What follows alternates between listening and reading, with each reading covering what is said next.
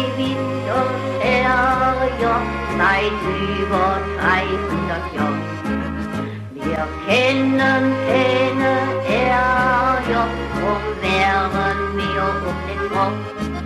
Bei uns ist keiner der Letzte, bei uns gibt keiner zuerst.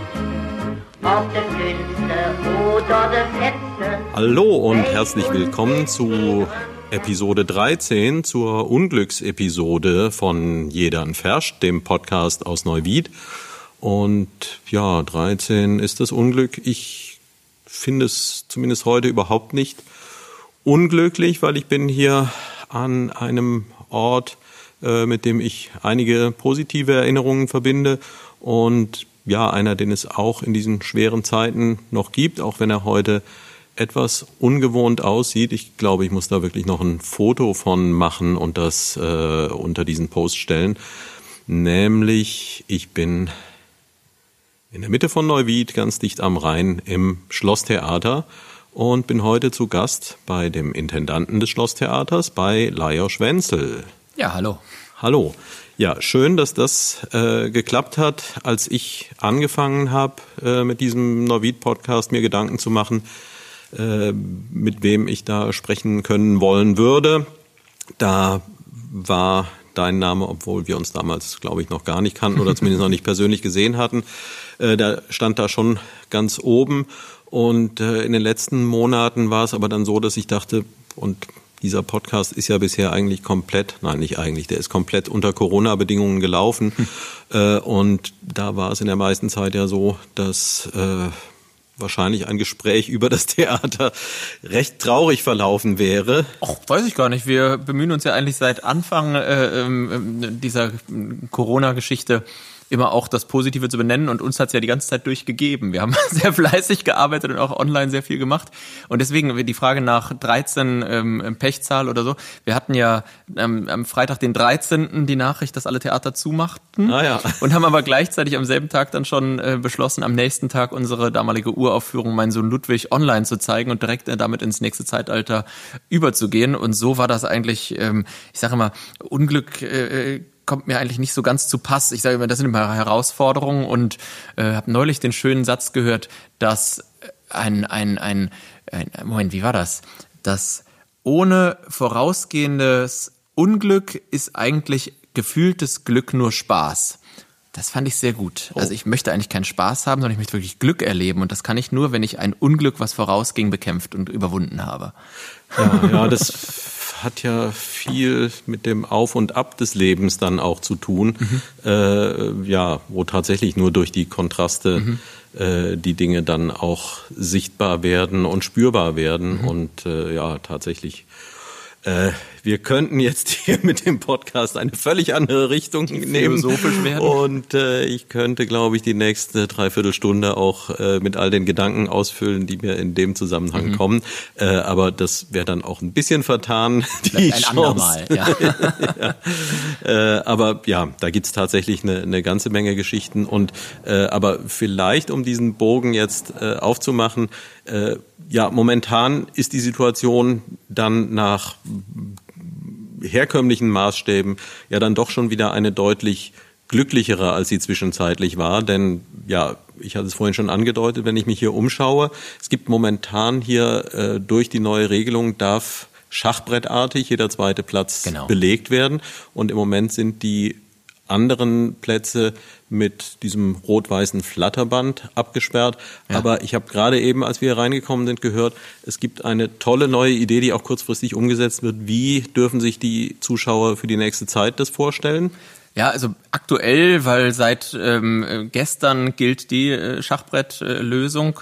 Und jetzt haben wir erstmal schnell umgesetzt und nur äh, diese Flatterband gemacht. Wir werden aber zur Premiere vom Trafikant und dann ab da ähm, so kleine Tische haben, dass jeweils der Platz zwischen zwei Sitzen mit einem kleinen Tisch, auf dem man seine Getränke abstellen kann. Es gibt dann auch wieder ähm, Getränke vor der Vorstellung, die man sich unten an der Gastronomie holt. Die darf man mit in den Saal nehmen und kann sie da abstellen. Mhm. Und dann sitzt man quasi nicht durch einen Platz getrennt mit seiner Begleitung, sondern man sitzt mit seiner Begleitung gemeinsam an einem Tisch. Das ja. fühlt sich schöner an.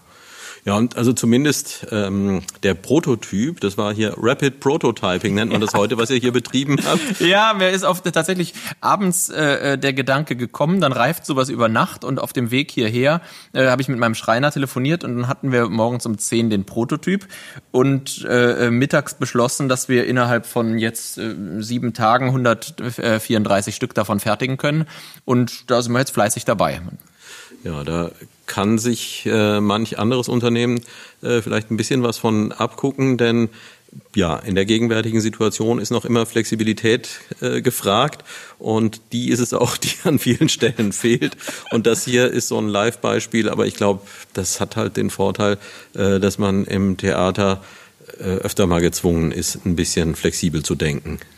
Ja, ich, äh, also mich reizt das sehr und ich bin total froh, wenn mein Haus da mitgeht und äh, solchen Gedanken dann folgt und und dass man nicht sofort die Schere im Kopf haben muss bei jedem Gedanken, den man hat, der äh, dass dann nicht immer sofort die Realität einschlägt und sagt, das geht eh nicht oder wer soll denn das oder wie soll denn das funktionieren oder so, sondern dass man eigentlich äh, versucht an dem Ziel festzuhalten und die Bedenken, die dann kommen, ernst nimmt, aber sich deswegen trotzdem auch nicht davon abhalten lässt, das umzusetzen. Und das ist für ganz viele Bereiche, glaube ich, und für ganz viele vor uns liegende Herausforderungen oder auch schon in der Vergangenheit im letzten Spielzeitjahr irgendwie bewältigten Herausforderungen, glaube ich, äh, symptomatisch, dass wir das äh, einfach ignorieren, wenn irgendwas nicht geht und es halt trotzdem machen.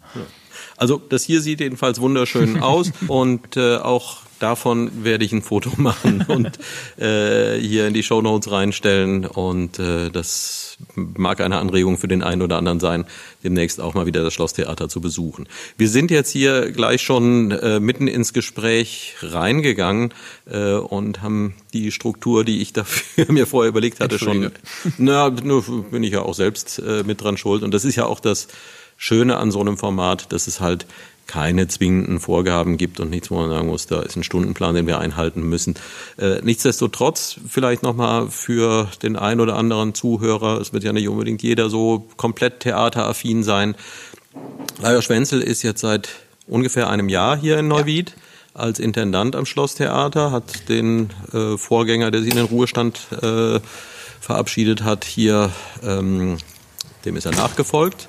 Und jetzt Entschuldigung, geht die Tür da auf. Das ist kommt live. unsere Pressereferentin.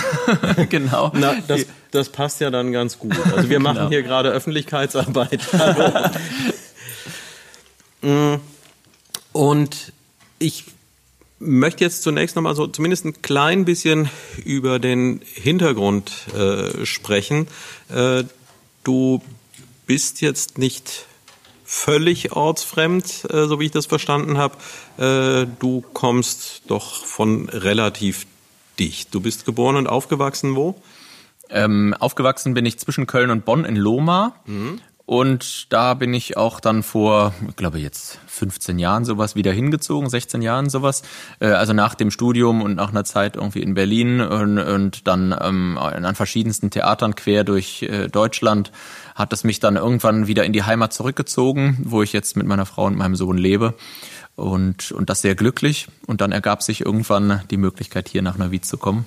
Und Dazu später. Zunächst noch, ähm ich habe halt kurz in die Biografie reingeschaut und da steht etwas, wo ich dann auch gleich aufmerksam werde, weil ich ja auch so ein Medienhansdampf in diversen Gassen bin.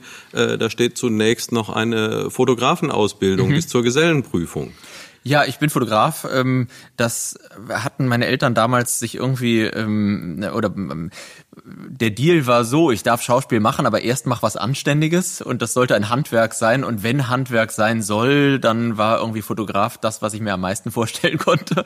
Ob das dann, also ich kann jetzt wunderbar Colorabzüge im Labor äh, fertigen und das wurde mehr oder weniger im Jahr, nachdem ich die Lehre fertig habe, hatte, eingestellt und also ob man dieses Handwerk jetzt so als Handwerk noch bräuchte. Aber es hilft an vielen Stellen ähm, äh, der, der Blick durch die Kamera und das geschulte Auge, was Lichtsetzung anbelangt und was auch vielleicht ähm, im, im Bereich, in einem kleinen Theater muss man ja immer auch im Marketing mitgucken und äh, das Marketingkonzept habe ich selber gemacht oder so, das, das setzen dann andere noch mit um, aber das hilft schon, diese Dinge, das ist doch sehr nah verwandt. Und mit den Grafikprogrammen kann man deswegen vielleicht besser umgehen, als man es, wenn man das, wenn man jetzt nur Schauspieler gewesen wäre. Und ja. Das ist interessant äh, insofern, äh, als dass ja ähm, du inzwischen ja schon der dritte professionell ausgebildete Schauspieler bist, äh, der hier im Podcast zu Gast ist und mindestens der zweite davon, äh, bei dem die Eltern auf diesem zusätzlichen Beruf Aha. bestanden haben. Also äh, okay. Boris Weber hat da eine ganz ähnliche Geschichte, äh, nur dass es bei ihm ähm, das Handwerk des Erziehers war. Das Ach, das wusste ich gar nicht. ja. ähm, okay, dann, also das heißt, dieser, dieser Drang zur Bühne, der war schon vorher da und das war dann eher so eine Ausweichstation, über die es dann äh, in die Schauspielausbildung gegangen ist. Ja, im Prinzip. Also Theater sollte sehr früh sein und dass es irgendwas am Theater werden würde, das war eigentlich für mich schon klar ähm, ich weiß noch, also es gibt einen, einen Brief äh, von mir an meine Oma damals, ähm, wo ich äh, erst versucht habe, Regisseur zu schreiben und nachdem das kläglich gescheitert ist, alles weggestrichen und dahinter Schauspieler geschrieben habe. und den gibt es tatsächlich der noch. ist erhalten? Ja, den gibt es noch. Da muss ich irgendwie noch, da hatte ich gerade schreiben gelernt. Äh, also da gab es diesen Wunsch offensichtlich schon.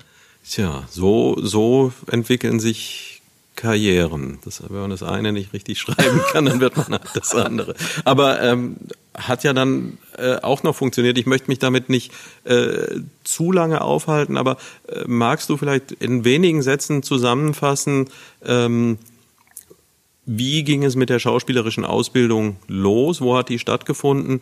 Und wie war dann der Verlauf in den Jahren danach, äh, damit, aber so, dass uns nachher noch genügend Zeit und Platz für Neuwied bleibt. Ich mache es ganz kurz. Also ich hab, äh, bin nach Berlin gegangen, habe in Berlin ähm, Schauspiel studiert, habe da meinen Abschluss und meine Bühnenreifeprüfung gemacht, ähm, hatte dann das große Glück, direkt danach vom Nationaltheater Weimar engagiert zu werden für eine Aufführung Wilhelm Tell in der Schweiz und habe da auch meine Frau kennengelernt am Vierwaldstätter See, also im malerischen Landschaft da äh, in der Nähe des Rüdlis, ähm, die dann zu mir nach Berlin zog und dann eine Schweizerin oder eine Schweizerin, ja mhm. genau, dort vom Vierwaldstätter See.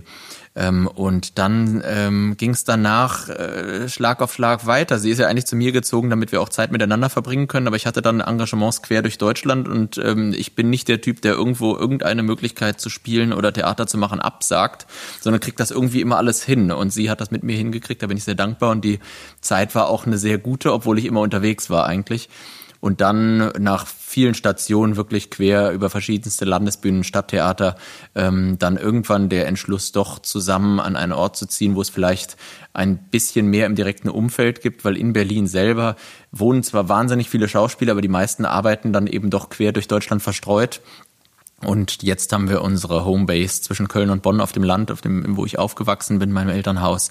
Und seitdem arbeite ich von da aus dann als Schauspieler, äh, zuerst auch als Theaterpädagoge, dann als Regisseur, Oberspielleiter, stellvertretender Intendant und so weiter. Und so, so ging dann der Weg bis heute und hier. Ähm, das hört sich für mich oder auch, äh, als ich das gelesen habe, äh, bevor ähm, ich mich konkret mit dir beschäftigt habe, und mit deinem Werdegang habe ich mir so überlegt, hm, gibt ja so viele Sachen, wo die Karrieren so halbwegs ähm, sich abzeichnen, wie man was tun muss, wenn man irgendwo hinkommen möchte in vielen Branchen. Ähm, Intendant wird man wahrscheinlich nicht, weil es einen dahin zieht, sondern das ist eine Entwicklung, die stattfindet. Und da sind die, die ähm, die Karrieren, die dahinter stehen oder die, die persönlichen Entwicklungen, die unterscheiden sich wahrscheinlich ganz gewaltig, ja, oder? Da gibt's, da gibt's ganz, ganz unterschiedliches als Intendant. Also es gibt äh, im manchmal den Zweig über ähm, Germanistik, Philosophie, sowas, dann in die Dramaturgie und dann von dem Schreibtisch des Dramaturgen irgendwann zum Schreibtisch des Intendanten. Und es gibt die Leute, die aus der Praxis kommen, die vom Schauspiel, von künstlerischen Tätigkeiten über Regie in die Richtung wechseln. So, das ähm, sind, denke ich mal, so die zwei Hauptströmungen. Es gibt auch ähm, Studiengänge, die in die Richtungen vorbereiten. Ähm, so, da ist eigentlich der Weg nicht klar vorzuzeichnen. Ja. Dass bei mir äh, zusätzlich zu dem Spielen und dem selber auf der Bühne Theater machen immer auch schon das Organisieren, das äh, ähm, Konzeptionelle dazugehörte, das war eigentlich schon sehr früh so. Also die ersten ähm, auch noch in Kindeszeiten, wenn wir hinterm Haus Zirkus gespielt haben, dann wusste ich sehr genau, wer aus der Nachbarschaft alles mitmachen muss und wer was kann und wo man sich noch eine Lichtorgel leihen kann. Das ist im Prinzip schon vergleichbar.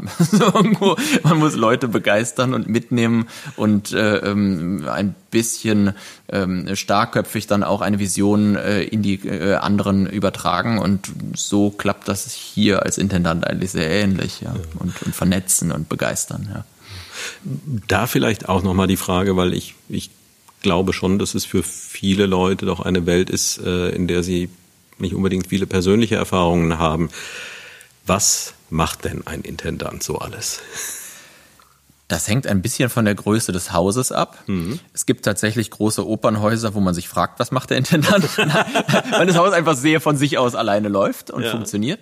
Äh, und das ist ja toll. Das ist dann ähm, vielleicht dann so ein bisschen wie der Kapitän auf na, einem großen. Äh Im besten Fall äh, kann er wirklich, ähm, muss er Kontaktpflege machen, ähm, ähm, politisch arbeiten, ähm, auch ähm, konzeptionell arbeiten, ähm, mitdenken, was wann ähm, eine neue Entwicklung sein muss, ähm, auch in der Netzwerkarbeit äh, sich beschäftigen, mit dem Bühnenverein sich beschäftigen. Ähm, je kleiner das Haus wird, desto vielschichtiger werden, glaube ich, die Aufgaben. Und mich interessiert so dieser Punkt, wo wir hier sind, ähm, dass man einerseits zum Beispiel sich so einen Tisch ausdenken kann und dann noch gefragt wird, in welcher Farbe er lackiert werden soll. Mhm. Ähm, die, und, die Antwort war? Äh, ähm, wir haben uns hier für einen, was habe ich draufgeschrieben? Äh, Nussbaumdekor. Wir werden mal sehen, wie das aussieht. Wir machen jetzt einen Prototyp mal in Nussbaum, der soll zu den Armlehnen passen, also sehr dunkel, ob das Nussbaum ist, ich habe eher das. Aber ja, so, sehr dunkel. Ähm, was ich im Moment tatsächlich sehr viel gemacht habe, ist mich darum zu kümmern, dass das Theater weiter besteht und das nach außen da kein Zweifel dran zu lassen. Und das ist auch so. Wir haben äh, so gute Gespräche geführt und wir haben mittlerweile, ähm, das ist ja, läuft ja auf ganz unterschiedlichen politischen Ebenen, die letztendlich dann immer auch persönliche Ebenen sind. Ähm, das ist viel Lobbyarbeit fürs Theater. Ich finde äh, ganz wichtig, den ähm, zentralen, die zentrale Funktion, die ein Theater immer hat, äh, ähm, gerade in einer Stadt wie Neuwied nochmal hervorzuheben. Und dann gehört Arbeit dazu im Netzwerk Innenstadt genauso wie äh, in Mainz und, und, und, und so weiter mit den anderen Intendanten in Rheinland-Pfalz sich zu vernetzen und zu gucken. Und dann ist es ganz praktisch, man macht einen Spielplan, man besetzt die Schauspieler, man sucht Regisseure aus, man äh, sucht Bühnenbildner aus lässt sich alles vorlegen und zeichnet das ab. Man macht einen Marketingplan, also letztendlich ähm, ja so ein bisschen alles. Ja, vielschichtig, sicherlich auch anstrengend und ähm, ja, so, so ein bisschen äh, hört sich auch nach Jonglieren an. Ich habe vorhin äh, in deinem Büro so ein Schild gesehen äh, mit einem größeren Goethe-Zitat dass diese Thematik auch nochmal ganz ordentlich auf den Punkt bringt. Das war aber zu lang, als dass ich es mir hätte merken können. Ja, genau. Äh, Theater ist eins der Geschäfte, die am wenigsten planmäßig sind. Sie hängen durchaus von dem Zeitgeist ab und von dem, was das Publikum sehen und erleben will, was der Schauspieler spielen will, was der Dramatiker hören will und, und so weiter und so weiter. Also eigentlich bleibt dem Intendanten und der Geschäftsführer überhaupt kein eigener Wille übrig. Ja. So hat Goethe gesagt. Ähm, da ist ein Stück weit was dran, weil man natürlich, aber im besten Fall schafft man es ja, all diese Menschen, die immer als Bedenkenträger und auch als kreative Köpfe da irgendwo mitmischen, ähm, sich so auszuwählen und so auch einzuschwören und so von einem gemeinsamen Funken und einer gemeinsamen Idee zu begeistern, dass äh, ähm, letztendlich, obwohl sie alle denken, sie machen genau das, was sie wollen, ähm, sie einem dahin folgen, wo man selber möchte. Ja, ich glaube, das ist die, die ganz große Kunst und ich merke schon, wir haben hier heute einen Dialog, der ständig die Option bietet, äh, in die Tiefe zu gehen und äh, die Thematik äh, intellektueller aufzubereiten. Äh, aber das ist nicht äh, Ziel, zumindest nicht dieser Episode. Ähm, der, der Weg dann äh, nach Neuwied. Also es gibt sicherlich, kann ich mir vorstellen, äh, zunächst mal ein ganz pragmatisches Argument, äh, wenn man in der Nähe Köln-Bonn lebt äh, und sich irgendwie die Option stellt, äh, an einen Ort zu kommen, der in vernünftiger Zeit zu erreichen ist, äh, ist das sicherlich ein Argument dafür. Nichtsdestotrotz, wie, wie klappt das denn dann? Wie ist so ein Auswahlverfahren? Was muss man tun, um äh, tatsächlich die Chance zu erhalten? Äh, und das ist ja andererseits auch eine Chance, weil ich kann mir vorstellen, im Vergleich zu äh, größeren oder renommierteren Häusern hat man hier sicherlich eine ganze Menge Freiheit. Ähm, wie hast du das geschafft? Ja, also ich ähm, kenne ja heute zwei, äh, ähm, zwei Blickwinkel. Ich kenne den von mir damals und ich ähm, hatte Neuwied sehr auf dem Schirm, weil wir hier immer gastiert haben. Ich habe vorher war stellvertretender Intendant am Jungen Theater Bonn. Mhm. Da haben wir hier, äh, waren wir hier eingeladen und darüber kannte ich auch den einen oder anderen Mitarbeiter schon. Ähm, trotzdem habe ich mich beworben und äh, ähm, hab, äh, hab von dem Ausschreibungsverfahren natürlich, man krieg, kennt ja nur äh, die Gespräche, die man dann selber führt und denkt sich nicht, dass da so wahnsinnig viele Leute gewesen sein mögen. Ich kenne mittlerweile die Ordner der Bewerbungen und es waren doch sehr, sehr viele, die hier offensichtlich äh, gerne gewesen wären. Und da freut man sich natürlich nochmal umso mehr und ist stolz, dass man äh, da gefragt und ausgewählt wurde. Die Gespräche gingen dann über tatsächlich viele Monate ähm, und immer wieder neue Runden. Dann kam die Sommerpause dazwischen und dann war das Ministerium beteiligt und die Fürstin war da und äh, alle möglichen Leute, äh, die ähm, das mit zu entscheiden haben. Ähm, und am Ende hat man dann das Vertrauen ausgesprochen gekriegt. Ich glaube, das Spezielle in dem Fall war, dass mein Vorgänger 40 Jahre hier Intendant war mhm. und dass man jetzt ähm, äh, zwischendurch mal dachten, verschiedene Leute, glaube ich, das kann sowieso keiner und da wird sich eh keiner finden und das alles, äh, der, der Fortbestand des Theaters hängt an dem, ähm, an dem Dienstende von Herrn Ulrich. Mhm. So und ähm, deswegen glaube ich, ähm, hat man sich das nicht so ganz leicht gemacht, da den richtigen oder äh, die richtige zu suchen und äh, ähm, dann das Vertrauen da rein, ob man ihn oder sie dann auch findet. Ähm, im Endeffekt bin ich sehr dankbar, dass das so geklappt hat, weil das äh, so, wie ich es mir vorgestellt habe, ähm, also vieles von dem hat sich ähm, so äh, eingelöst. Ich hatte das Gefühl in der Vorbereitung auf die Bewerbungsphase, dass die Neuwieder ihr Theater sehr mögen. Mhm. Also im Verhältnis zu der Einwohnerzahl von Stadt und Kreis ist der Abonnentenkreis hier ein enorm hoher. Das Publikum, äh, der Publikumszuspruch ist da. Und ähm, gleichzeitig gibt es viel zu tun, äh, künstlerisch oder strukturell und so weiter, so dass mich das auch in der Beziehung gereizt hat, zu sagen, da war jemand 40 Jahre und da kann man sehr viel Neues machen und sehr viele Ideen mit einbringen. So, das ja. hat mich sehr gereizt und das macht bis jetzt sehr viel Spaß. Ja, und das sicherlich auch, auch ohne jetzt ähm, da etwas schlechter zu machen. Also äh, es ist so, wie es ist und es, es war so, wie es war und es hatte seine Berechtigung, dass diese lange Kontinuität da stattgefunden hat, die ja auch äh, die Basis geschaffen hat, um hier jetzt weiterzumachen. Äh, aber als Voraussetzung, ja, ist das vielleicht ein bisschen so, wie wenn äh, seinerzeit, nachdem mal, oh Gott, das wissen die Leute von heute schon wieder alles nicht mehr.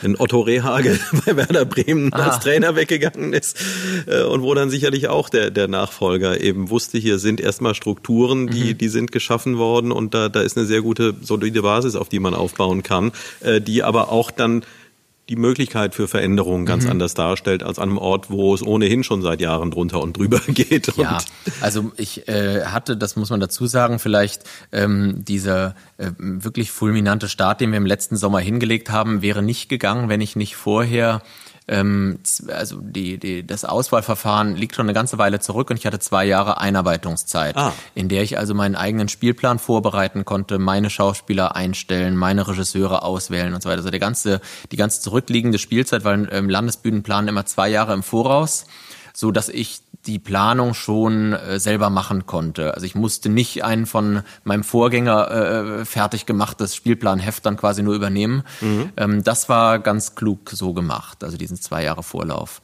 Und in der Zeit habe ich ja auch schon ganz, ganz viel kennengelernt. Ich hatte tatsächlich in der Zeit nicht so viel ähm, Zeit, wie manchmal, glaube ich, auch man hätte investieren können, weil mein Vorgänger einfach wegen seines Alters auch nicht mehr die Präsenz hatte innerhalb dieser zwei Jahre. Also ich dachte manchmal, das darf man jetzt nicht laut sagen, aber dachte manchmal, Moment, ich fange erst in anderthalb Jahren an oder so nach einem halben Jahr, als mir das auffiel, dass ich, wenn ich 14 äh, Tage nicht hier im Büro war, dass da auch zwischendurch keiner war. Und dann, das, das dachte ich dann manchmal so, Leute, also, aber ähm, das hat, glaube ich, ganz gut geholfen, dass der Start dann so sein konnte, wie er jetzt äh, dann funktioniert hat und dass wir auch die Menschen so mitnehmen konnten und ich die Abonnenten und die Zuschauer in Neuwied auch schon ein bisschen kennengelernt hatte, bevor ich dann äh, ähm, direkt in die Verantwortung gekommen bin. Ja, ich merke jetzt schon, die Zeit läuft uns, äh, die fliegt nur so dahin. Es ist ein extrem angenehmes Gespräch und ich hoffe, dass all die Zuhörer von Jedern Fersch das auch genauso empfinden wie ich. Ähm, eine Frage, die sich dann stellt, jetzt ein Teil davon hast du schon beantwortet. Es ist aber ja dann doch noch mal was anderes, ob ich irgendwo mal für eine Nacht bin und dann anschließend wieder woanders hinfahre oder ob ich irgendwo dauerhaft lande und bleibe. Und ähm, da die Frage an denjenigen, der eben ja viel Erfahrung hat in diese Richtung, wenn du Neuwied und die Neuwieder charakterisieren solltest oder wenn du sagen solltest, was ist das wirklich Auffällige, was ist das Besondere an dieser Stadt, was sie hervorhebt von anderen vergleichbaren, auch von größeren und kleineren.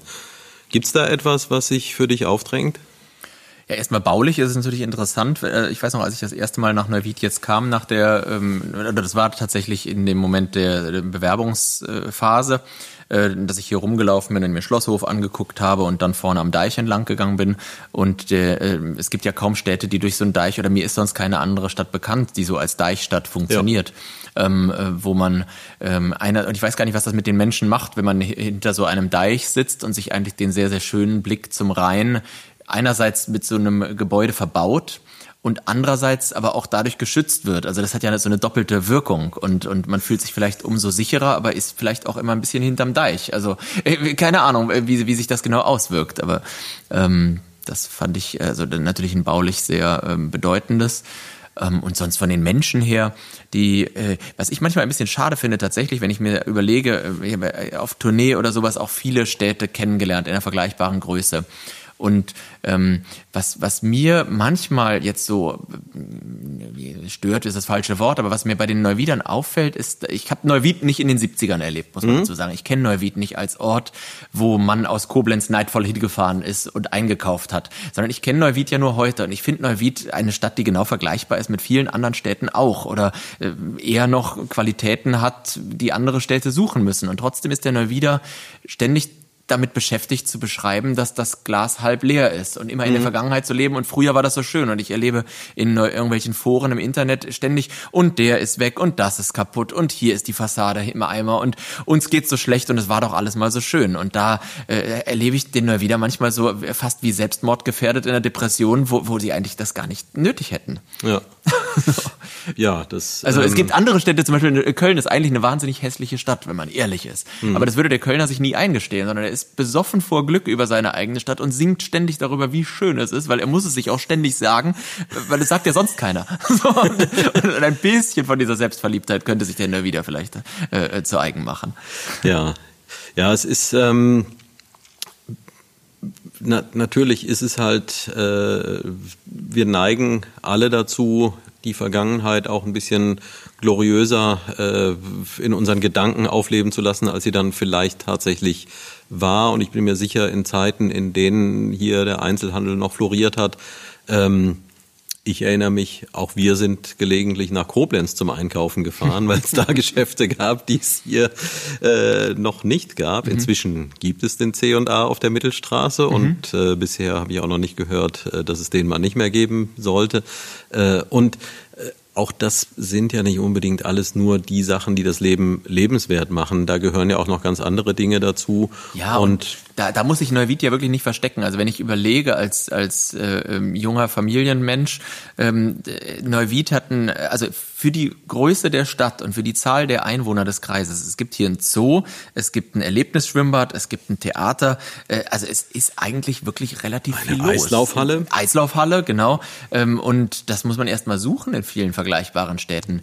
Natürlich ist in Neuwied die Innenstadt durch eine sehr, sehr große zu asphaltierte Fläche geprägt, wo man angrenzend sehr stark sieht, wenn da irgendwo ein Schaufenster leer ist. Mhm. Das haben manche Städte charmanter gelöst, mit kleineren Städten, äh, kleineren Straßen. Oder so. Wir brauchen aber für das Deichstadtfest diese große Luisenplatz. Das verstehe ich vollkommen.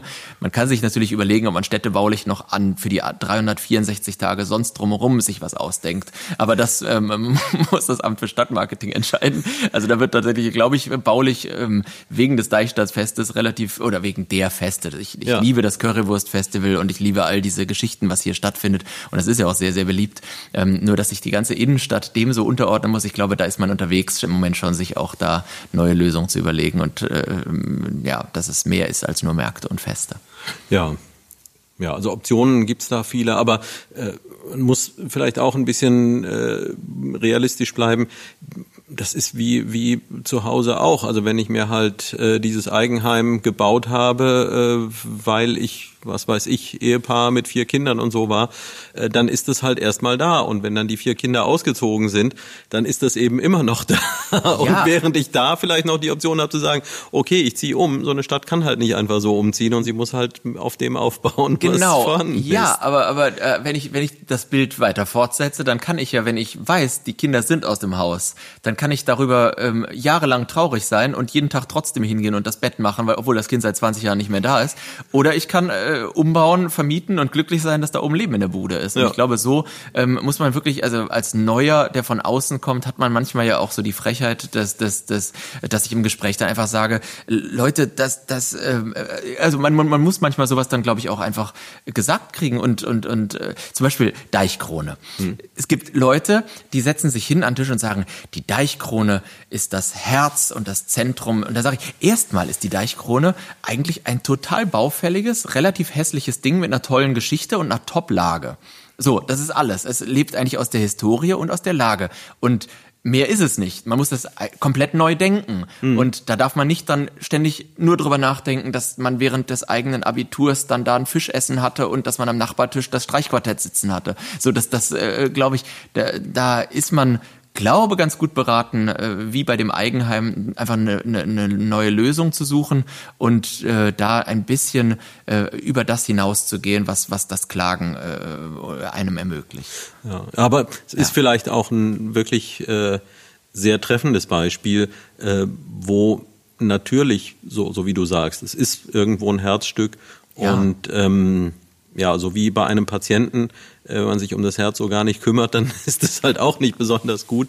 Es wäre vielleicht wirklich an der Zeit, sich genau diese Gedanken zu machen, äh, was, was macht man denn da draus? Und bei denen aber dann vielleicht auch radikal zu sein und zu sagen, ja. so, dass die, die, die Geschichte wird sich nicht wiederholen, aber vielleicht gibt's ja ganz andere Dinge. Da gibt's ja mittlerweile Gespräche und ich bin auch froh, da irgendwo dann äh, gefragt worden zu sein, sich äh, daran zu beteiligen, weil man bewusst gesagt hat, jetzt mal ähm, ein neue, neuer Blick drauf und die Stadtverwaltung hat äh, dann zu einer Runde eingeladen, wo etliche Künstler beteiligt waren und so. Ähm, das ist schon schön, weil auf den großen Investor zu hoffen, der jetzt sagt, ich mache da wieder ein chinesisches Restaurant mit Keukarpfen, das wird ja nicht passieren. Und deswegen zu sagen, man, man sucht da eine andere Nutzung, die dann auch finanzierbar ist. Ich hätte mir halt gewünscht, dass man, wenn man jetzt die Deichtreppe und so weiter davor, alles das Deichvorgelände so schön macht, dass man das direkt mitdenkt in dem Moment. Aber das, äh, da, da bin ich, da denke ich zu einfach, weil das sind natürlich verwaltungstechnisch zwei unterschiedliche Dinge und das sind auch zwei unterschiedliche Besitzer und, und so weiter. Und ich weiß das gar nicht so genau, wem da was gehört und wie das alles so ist. Aber ich kann mir vorstellen, dass das sehr, sehr kompliziert ist vom Schreibtisch aus. Ähm, und da äh, beneide ich die Kollegen Kollegen nicht, die da an all den Zwängen feststecken. So open-minded würde man immer sagen, man kann doch nicht den Platz vor einem Gebäude machen, wenn man danach an das Gebäude noch ran muss. Weil wenn ich da jetzt ähm, ein Museum reinmache, ein äh, Hochwasserschutzmuseum, dann will ich unbedingt, dass da, dass man im Keller einen, äh, einen großen Tunnel hat und dann kann man in der Glasröhre damit unter das Wasser gehen. Aber jetzt ja. habe ich die blöde Treppe davor schon fertig. Dann geht das ja nicht mehr. so. also da, da, da, ach, bin ich manchmal froh, dass ich in der Kunst bin und nicht in der Verwaltung. ja, da muss man ja auch nicht unbedingt so dauerhaft äh, äh, denken. So die Aufbauten, die ihr habt, äh, die passen ja im Zweifelsfalle in einen kleinen LKW. Ja, wobei das gar nicht so einfach ist manchmal. Das, nein, nein, aber das stimmt. Das ähm, ermöglicht uns öfter zu sagen, äh, äh, es, es gibt eine Lösung für das, was man will. Und ich bin da, ähm, das ist auch zum Beispiel, wir, manchmal beschwert man sich ja, dass wir kein Stadttheater sind und dass wir als Landesbühne nicht wirklich eine Landesbühne sind, sondern wir sind mhm. halt ein Privattheater, was von einer Stiftung getragen wurde. Das ist in Zeiten, wo es um knappe Kassen geht, äh, ein Nachteil. Aber wenn ich manchmal die Kollegen am Stadt- und Staatstheater sehe mit ihren doch teilweise sehr komplizierten äh, Verordnungen und äh, da ist dann ein Theater ein Amt, in einer Stadt ist das dann das Amt sowieso und wenn ich dann einer äh, äh Dame zu, äh, zu einem äh, 70. Geburtstag einen Blumenstrauß geben will, dann braucht der eine ähm, Inventarnummer. ich mhm. übertreibe ein bisschen. Das ist manchmal hier schon einfacher, da bin ich ganz froh. Ja. Ja, und äh, auch das, äh, du hast es vorhin angesprochen, ist eben eine, eine Qualität, ähm, derer man sich bewusst sein sollte. Und ähm, ich, meine Wahrnehmung bisher ist, ähm, dass diese Modernisierung, die du da reinbringst, die ja auch moderat ist, also ist jetzt nicht, äh, dass man davon sprechen kann, dass hier ein kompletter Cut stattgefunden hat und dass äh, das, was hier jetzt passiert, äh, nichts mehr mit dem zu tun hat, was vorher passiert ist. Ähm, aber es ist ja doch eine Öffnung da und jetzt, wenn man mal versucht, ähm, die vergangenen Monate ein bisschen auszublenden, wie stellt sich das für dich dar? War das bis dahin eine positive Entwicklung? Also ich bin total froh, dass die Menschen das als positive Entwicklung wahrgenommen haben. Mhm. Also dass sowohl Vorstellungen wie Reichsbürger, wie Blackbird ähm, äh, rasend aufgenommen wurden, dass mit Don Carlos, was äh, das erste Stück war, seit ich, bestimmt 30 Jahren, was, was vier Stunden gedauert hat hier und es sind trotzdem ist keiner gegangen und alle fanden es beeindruckend und toll. Ähm, und äh, die große Chance in dem Spielplan hier in Neuwied ist, dass man neun unterschiedliche Stücke im Abendspielplan zeigen kann und ich versuche diesen neun unterschiedlichen Stücken jeweils eine Ästhetik zu geben, die dem Stück dient. Und das darf bei Brandheiß ganz anders aussehen als bei einem zeitgenössischen Drama und wieder ganz anders als bei einem Klassiker. Und äh, da versuchen wir im Moment in alle Richtungen das ähm, ästhetisch zu weiten. Und ähm, ich habe von einem Redakteur gehört, äh, als ich hier anfing in einem, in einem Erstgespräch irgendwie Neuwied, äh, ist einerseits eine Tal der Ahnungslosen und andererseits eine Insel der Glückseligen. Und das mhm. fand ich ganz interessant, weil, weil das irgendwie das ganz gut beschrieb, äh, dass man, dass man, man hat hier Theater gemacht, was man liebt und was mhm. so und musste nicht diese Regiezwänge, die in manchen Städten muss man immer innovativ sein und das musste vor zehn Jahren unbedingt immer einer nackt sein und, und was weiß ich so, weil sonst ist man nicht äh, innovativ und macht kein gutes Theater sondern ich kann hier ganz einfach Theater machen und in die unterschiedlichsten Richtungen. Und ich darf Theater machen, was mir selber gefällt und muss es nicht so machen, dass es dem Kritiker gefällt. das ist manchmal ein Unterschied. Und ich muss kein, Theater ähm, für die Fachzeitschrift machen und nicht für die eigene Karriere. Das ist ja auch, wenn ich als Intendant jetzt sehr schnell weiter wollen würde, dann mhm. müsste ich jetzt Theater machen, wo die Theater heute darüber berichtet, wo ich in zwei Jahren von Hamburg äh, äh, wahrgenommen wäre. Wenn ich jetzt ein Stück wie Brandheiß was den Menschen gerade wahnsinnig viel Spaß macht. Und die Leute lachen sich mal wieder nach dieser schlimmen Zeit wieder wirklich kaputt und und und obwohl sie auf Abstand sitzen, haben man sie haben sie ein gemeinsames richtig freudiges Erlebnis ja, und ein deftiges ja so das ist kein intellektuelles Stück so und, und äh, aber es erfüllt einen, einen Nutzen in dem Moment und das ist so, wie wenn ich manchmal abends einfach gerne äh, eine Kochsendung gucke, dann ist das auch kein intellektuelles Erlebnis, aber ich möchte nicht jeden Abend Arte gucken, sondern ich gehe auch gerne ins Popcorn-Kino. Ja. Und genau das kann ich hier auch machen. Ja. Ja, sehr schön. Also ich habe es, äh, also das Glück, äh, es zu sehen und ja. ähm, kann das nur bestätigen und lass meinen sonstigen Senf da jetzt äh, einfach mal weg. Ähm, eine Frage, um die niemand herumkommt, äh, der, oh doch, jetzt fällt es mir gerade auf. Nee, nee, auch da habe ich es nicht vergessen. Also selbst als ich mit dem, äh, es gibt ja nur einen, einen großen äh, Mitbewerber im Theatersegment, äh, der die Fasenacht rettet, mit dem ich kürzlich auch das Glück hatte zu sprechen. Ein äh, Mitbewerber nicht. Der muss man ja dazu sagen. Also der ähm, Boris hat diesen Rainer, der die ja. Fastnacht rettet, ja aufgrund meiner Einladung hier bei uns im Theater entwickelt. Also ich hatte ihn gebeten, ein Karnevalsstück zu machen und wir haben zusammen das, Jung, das Lachende Schlosstheater erfunden, was er äh, über die Karnevalstage hier gespielt hat. Und da ist der Sitzungspräsident entstanden. Also insofern sind wir als Schlosstheater da ganz stolz.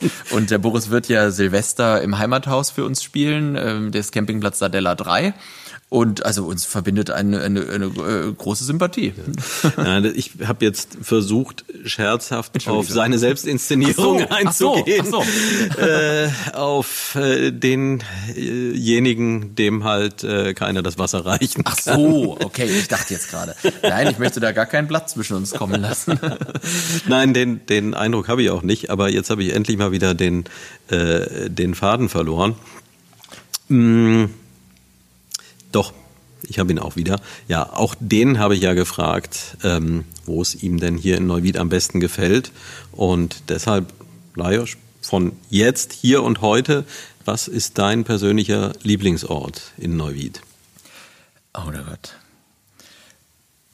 Das ist tatsächlich, ja, das ist tatsächlich nicht so einfach, weil ich im Moment die Zeit, die ich in Neuwied bin, natürlich zu 95 Prozent im Theater bin. Also mhm. was, was ich natürlich, äh, ja, doch, was ich, was ich ähm, äh, im Moment am meisten liebe, ist tatsächlich das junge Schlosstheater drüben, weil da unglaublich viel passiert und weil ich da äh, so, so, so tolle Sachen entdecke. Wir nehmen die Abhangdecke raus aus den 70ern und entdecken dahinter eine wunderschöne ähm, äh, Backstein-Kappendecke oder so eine Sachen. Und da habe ich mich wirklich verliebt und freue mich sehr, dass das äh, trotz dieser schwierigen Situation gerade äh, so ein toller Raum wird und äh, so, so toll Gestalt annimmt. Kurz zur Erläuterung, weil das nicht jedem klar sein dürfte. Ja. Um welchen Raum geht es da und was passiert da gerade? Das ist der Raum hier direkt neben dem Schlosstheater am Theaterplatz, ähm, äh, Seitenflügel des Schlosses. Und dort richten wir gerade äh, einen Saal ein, also bauen richtig um, muss man sagen, weil wir barrierefreie Toiletten bauen und so weiter und so weiter, um dort ganzjährig Kinder- und Jugendtheater zu produzieren und zu zeigen. Das war mir ein Anliegen, als ich hier anfing, habe gesagt, die Kinder- und Jugendtheatersparte muss innovativer werden und muss ganzjährig werden.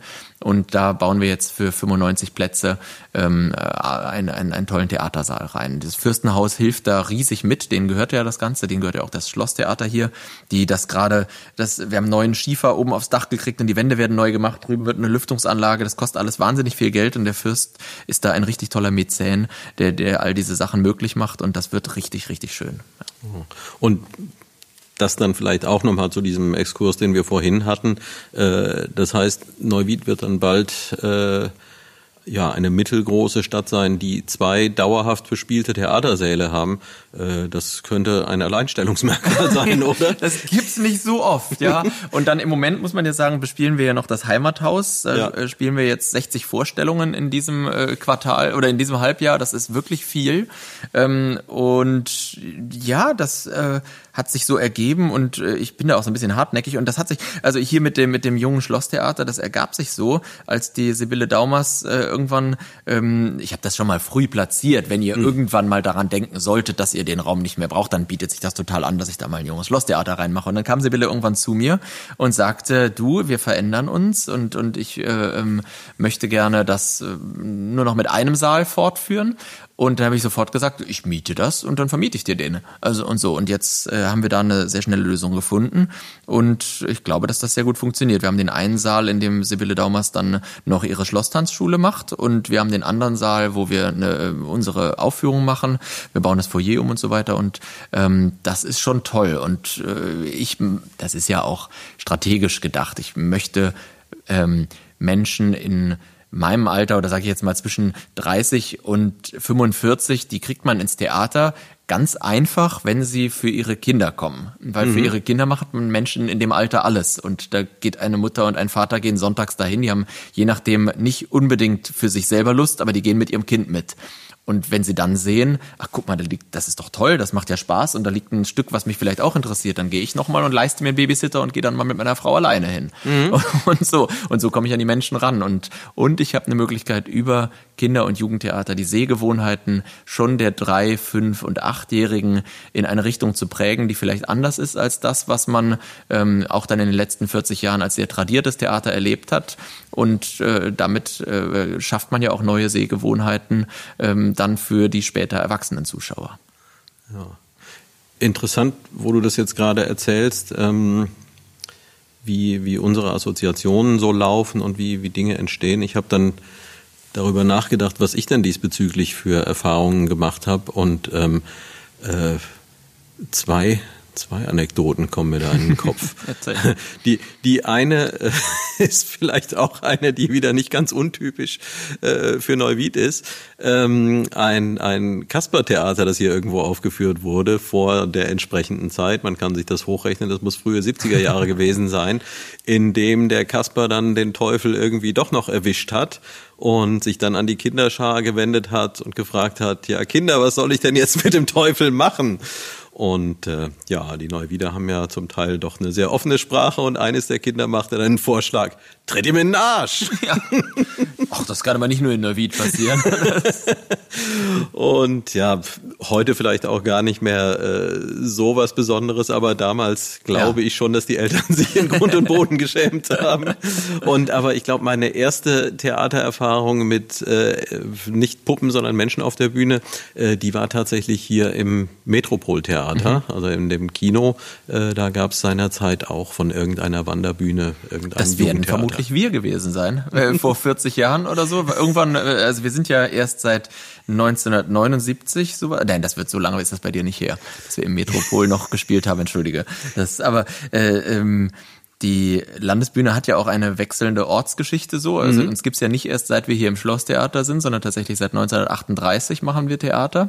Äh, auch in einer interessanten Zeit entstanden natürlich ja. äh, und, und mit einem sehr ähm, äh, spannenden Kulturauftrag irgendwo äh, und dass diese Bühne dann so viel, ich habe alte Pläne gesehen von dem damaligen Ensemble und von den Tourlisten, da, damals teilweise tatsächlich hier in, der Westmark, wie das noch hieß, äh, über 500 Vorstellungen gespielt, in jedem Gasthof und in jedem sonst wo. Also das ist sehr, sehr interessant, was tatsächlich so eine Landesbühne doch für eine Aufgabe hatte und wie dann die Alliierten äh, auch dann ganz bewusst gesagt haben, das und das ist eure Aufgabe jetzt, also dann in der Zeit des Wiederaufbaus. Mhm. Und, ähm, und, und, und wenn ich das dann auf heute vergleiche, wo nach einer, nach einem, äh, nach einer schlimmen Zeit eines Lockdowns, die nicht vergleichbar ist, um ja. Gottes Willen mit dem Zweiten Weltkrieg, aber auch eine Zeit, in der kein Theater stattgefunden hat, ähm, jetzt sich deutlich zu machen, was wir für eine Aufgabe haben, auch im Land nach wie vor hochqualitatives Theater anzubieten und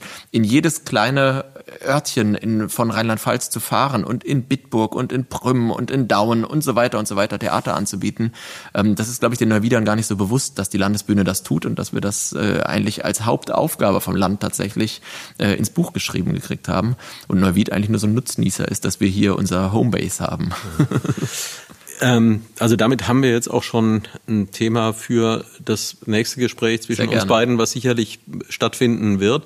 Ähm, wir kommen hier jetzt schon an die Zeitgrenze, die ich mir gesetzt habe und die ich auch den äh, Hörern zumuten möchte, wobei ich glaube, äh, so ein angenehmes Gespräch, das würde man sich auch noch länger anhören, aber äh, dann haben wir noch genügend Themen fürs nächste Mal.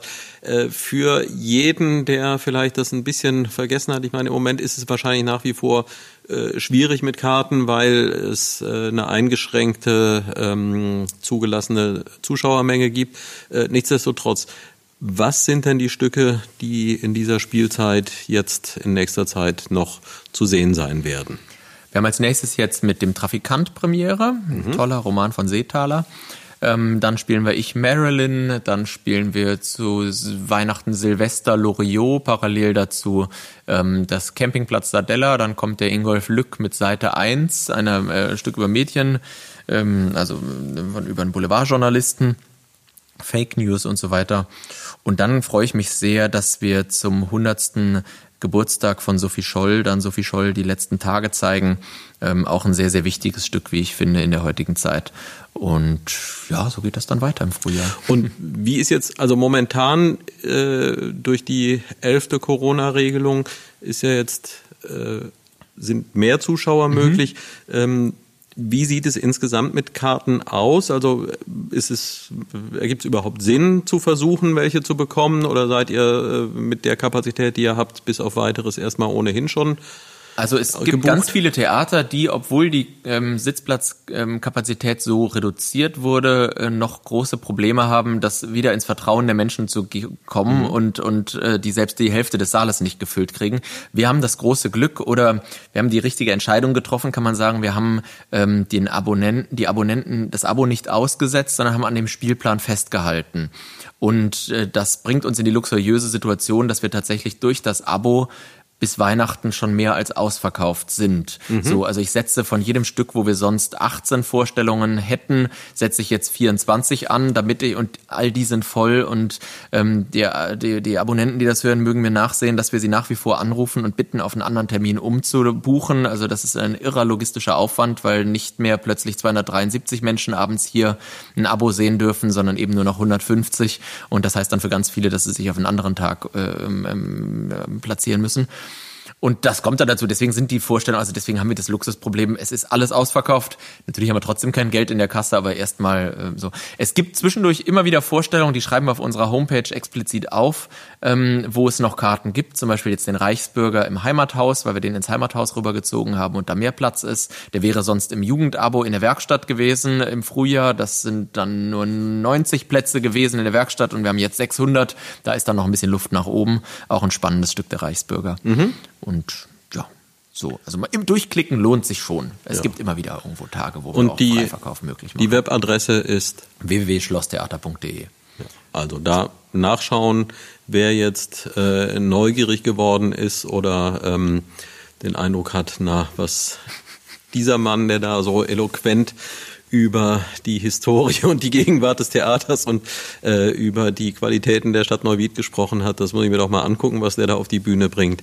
Ja, einfach auf der Webseite nachschauen und gucken, wann was ist und ja, gemeinsam hoffen wir, äh, dass wir nicht allzu lange warten müssen. Also zum einen, dass es keine Rückschläge gibt, die diese Pläne jetzt wieder zunichte machen, wovor ja auch alle nicht gefeit sind und aber ja, die Hoffnung, dass in absehbarer Zeit es auch wieder möglich sein wird, ähm, die schicken Tische zwischen ja, den Leuten vorbei. Das bauen. macht wirklich Spaß. Nein. Ja. Also ich freue mich auf den Besuch und vielen Dank fürs Gespräch. Ja, ich möchte nicht versäumen, noch äh, zwei Dinge anzumerken. Das eine ist auch ein Standard, der dazugehört.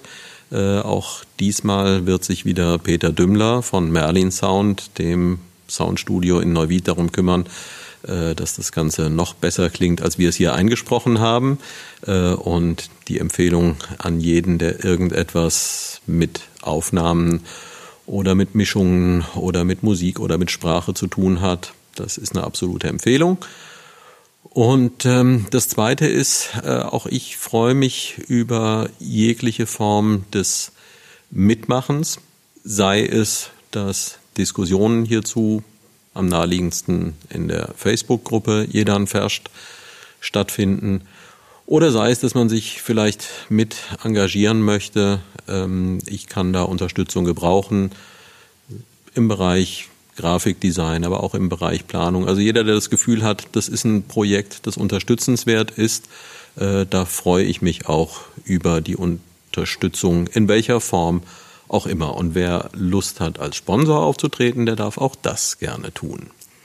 Das war wieder eine sehr unterhaltsame Dreiviertelstunde in Episode 13, die sich nun definitiv nicht als Unglücksepisode herausgestellt hat. Vielen Dank nochmal, Lajos, für diese vielen offenen Worte und ich freue mich jetzt schon drauf, äh, dass wir uns dann spätestens zu Episode 26 äh, zum nächsten Mal sprechen werden. Ja, sehr gern. Ich freue mich. Vielen Dank. Okay, das war Episode 13 von Jedan Ferscht und Tschö, Sölte Klasens Rainer. Wir kennen keine Ärger und wären wir um den Kopf. Bei uns ist keiner der Letzte, bei uns gibt keiner zuerst. Ob der Dünnste